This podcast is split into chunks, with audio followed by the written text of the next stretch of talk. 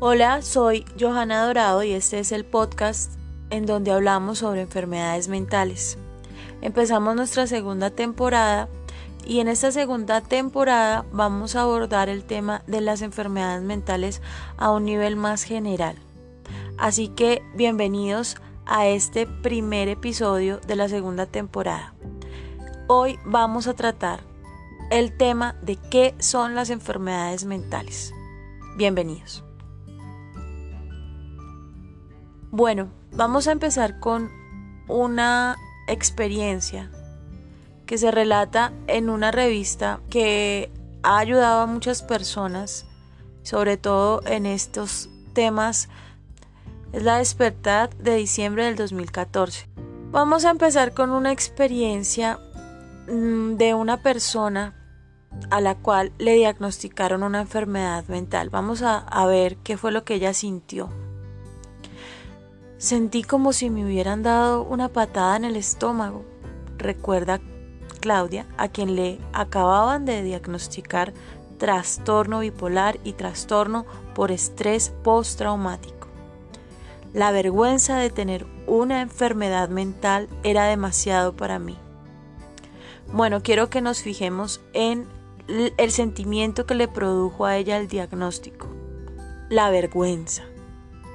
Bueno, qué extraño, ¿no? Qué extraño que uno se avergüence de tener una enfermedad mental. Pero esto no es raro. En realidad, muchas personas que sufren de enfermedades mentales aún no han recibido tratamiento precisamente por sentimientos parecidos a los de esta persona. Entonces, vamos a ver qué fue lo que dijo su esposo nos tomó mucho tiempo aceptar nuestra nueva realidad. Pero entendimos, entendí que mi prioridad número uno era apoyarla. Y eso es lo que se esperaría de un esposo, ¿verdad? O de algún familiar, una madre, un hermano, una tía, un amigo. Sin embargo, muchas de estas personas eh, sufren su enfermedad en soledad y muchos de ellos son incomprendidos. Vamos a apelar a un sentimiento que es muy importante. Si tú no eres el que está sufriendo una enfermedad mental, sino que es algún compañero, amigo, familiar, y es ponte en sus zapatos. ¿Cómo te sentirías si tú fueras el que estuviera siendo diagnosticado por una enfermedad mental. Bueno, la buena noticia es que las enfermedades mentales tienen tratamiento, igual que una diabetes. Hay tratamientos y entre más rápido se diagnostique, muchísimo mejor. Analicemos más a fondo el tema para entenderlo mejor. Tal vez en la primera temporada, en la introducción a este podcast, recordamos lo que la OMS eh, dijo acerca de las enfermedades mentales. Hoy, en este primer episodio de la segunda temporada, me gustaría recordarlo. Abro comillas. Las enfermedades mentales afectan a cientos de millones de personas de todo el mundo, así como a sus seres queridos. Una de cada cuatro personas sufrirá algún trastorno mental en algún momento de su vida. La depresión es una de las principales causas de incapacidad a nivel mundial. La esquizofrenia y el trastorno bipolar están entre las enfermedades más incapacitantes que existen. Aunque afectan a muchísimas personas, las enfermedades mentales siguen recibiendo muy poca atención y generando rechazo. De acuerdo con esto, muchos afectados evitan buscar atención profesional por vergüenza y miedo al rechazo, como ya estamos conversando acerca del tema. Aunque las enfermedades mentales se pueden tratar, mucha gente se queda sin recibir la ayuda. El 60% de los adultos y casi el 50% de los niños de entre 8 y 15 años que padecen de alguna enfermedad mental que no han recibido ninguna atención profesional. Estos datos son de la Alianza Nacional de Enfermedades Mentales. Pero bueno, ¿qué son? Vamos a mirar qué son las enfermedades mentales. De acuerdo con los expertos, las enfermedades mentales son una alteración importante de la facultad de pensar y de controlar las emociones y la conducta. Disminuyen la capacidad de relacionarse con los demás y hacer frente a las situaciones normales de la vida. Si entonces no te sorprenda si de pronto tu familiar que ha sido diagnosticado con una enfermedad mental tiene algunos problemas de conducta, de pronto cambios de ánimo muy bruscos o de pronto se bloquea, tiene falta de memoria o es muy común que tiendan a dejar las cosas fuera del lugar, que tiendan a olvidar, eh, hacer cosas cotidianas. Es muy común que una persona con una enfermedad mental abandone por completo su cuidado personal por ejemplo, el tema del baño, de bañarse, de arreglarse, es algo que se les dificulta demasiado. Incluso ir al trabajo o salir de la casa, tomar un autobús, son cosas que se les dificulta y por eso es que podemos decir que son enfermedades que incapacitan a la persona. Sin embargo, las enfermedades mentales no son el resultado de ninguna debilidad de la persona o ningún defecto del carácter. Los síntomas varían mucho. La duración e intensidad también varían dependiendo de la persona. Mm, así que podemos encontrar dos personas con la misma enfermedad, de pronto dos personas que son bipolares o que tienen trastorno límite de la personalidad y sin embargo ser completamente diferentes y actuar completamente diferentes. Algunos síntomas se parecen, pero cada persona es distinta en cuanto a las manifestaciones de su enfermedad. Las enfermedades mentales no distinguen sexo o de ningún tipo de edad, ni tampoco de ninguna cultura tampoco ven niveles educativos, tampoco la clase social, ni la raza, ni la religión. Así que no se vale que tengamos prejuicios hacia las personas que sufren una enfermedad mental. Tampoco son el resultado de alguna debilidad personal o algún defecto del carácter. Y esto es importante entenderlo porque muchas veces por ocultar Mm, por, por dar esa impresión de que somos personas fuertes, no acudimos a tiempo a una cita médica con un especialista en, enfermedades mentales. Así que no tiene nada que ver con un carácter débil o con defectos del carácter. Con una debida atención médica y un tratamiento adecuado y a tiempo es posible llevar una vida productiva y plena. La buena noticia es que se pueden tratar. ¿Y cómo se tratan? Bueno, el primer paso es esencial.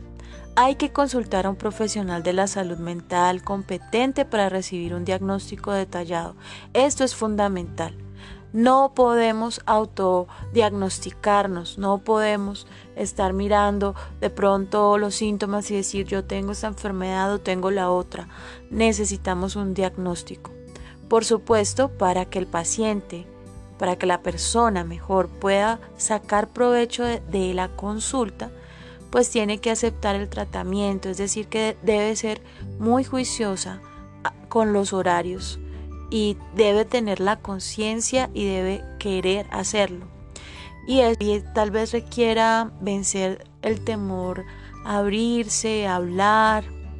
Las sesiones eh, de charla con un especialista tienen un objetivo y es ayudar a comprendernos mejor eh, la enfermedad, encontrar soluciones a los problemas de la vida diaria para que no generen tanta ansiedad o frustración. También es reforzar la importancia de no abandonar el tratamiento. Y aquí es muy, muy relevante la presencia de la familia, también si no tienes familia cercana, de pronto alguna amiga, algún amigo. En estas sesiones es importante que tengas compañía porque puede ser un apoyo útil, de pronto tomar notas o de pronto recordar lo que el médico dijo, porque es probable que te hagan recomendaciones y de pronto se te olviden. Entonces es mejor que siempre vayas acompañado a estas sesiones, por lo menos em, las primeras veces. Una vez que ya has tenido una mejoría y has recibido un tratamiento adecuado, em, puedes empezar a vivir con tu enfermedad. Y es que esa es la clave. Tal vez todo haya cambiado, tal vez tú estés cambiando o hayas cambiado rotundamente y es importante que te te sientas como como prisionero. Tal vez te sientas de pronto limitado y tal vez es posible que eh, los obstáculos se vuelvan difíciles de superar. Pero algo que te puede ayudar mucho es que colabores con el médico y con el especialista.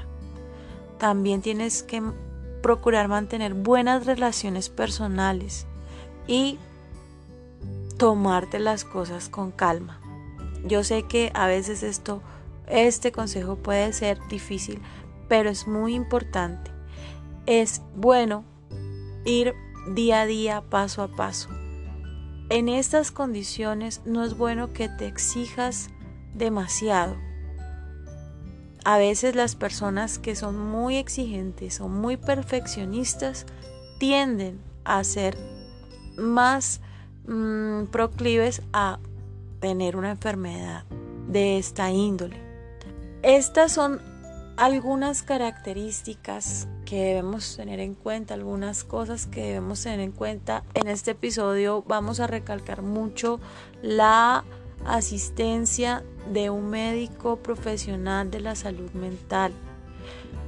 No te avergüences, no es un problema de carácter, no es un síntoma de debilidad de carácter.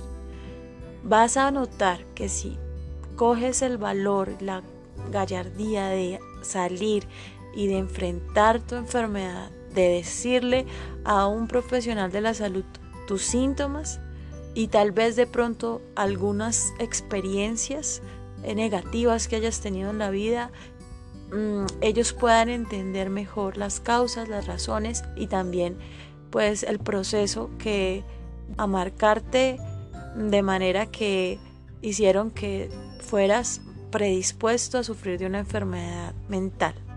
Si tal vez sientes que has cambiado, que tienes algunos síntomas de cansancio, de desaliento, no te provoca hacer las cosas que antes te gustaban, te fascinaban, nada te produce emoción o sencillamente no puedes con la tristeza, la tristeza se vuelve algo cotidiano en tu diario vivir de meses y meses y la nostalgia y lloras o sencillamente duermes, duermes mucho o no duermes nada o sientes que has cambiado tus hábitos alimenticios, no tienes hambre o tienes demasiada hambre, no te hallas, sufres angustia, te palpita el corazón. Si sientes ansiedad porque tienes que salir, sencillamente se te nubla la mente, eh, sientes que el corazón no puede, sientes que sudas, que todo se te viene encima, que estás como cayendo, sientes vértigo, tienes problemas de concentración, de memoria, ya no aprendes al mismo ritmo que antes. Bueno, hazte chequear. Hay algunas enfermedades que acompañan em, o bueno, que, que cohabitan con una depresión o con una bipolaridad. Por eso es tan importante que te hagan un chequeo general, que te hagan exámenes de sangre, de los triglicéridos, de la tensión, del corazón y que por supuesto te hagan exámenes neurológicos y también chequeo psicológico y de psiquiatría. Así que no te avergüences. El cerebro también se enferma. Todas las personas, en cualquier momento, de cualquier raza, de cualquier tipo social, de cualquier sexo, puede llegar a tener síntomas de una enfermedad mental. El próximo episodio seguiremos hablando acerca del tema de las enfermedades mentales. Vamos a, tratar varios, varios, varios eh, síntomas, de pronto de algunas enfermedades. Y sobre todo me gustaría mucho saber tu opinión. Por eso puedes escribirme a mi correo electrónico juana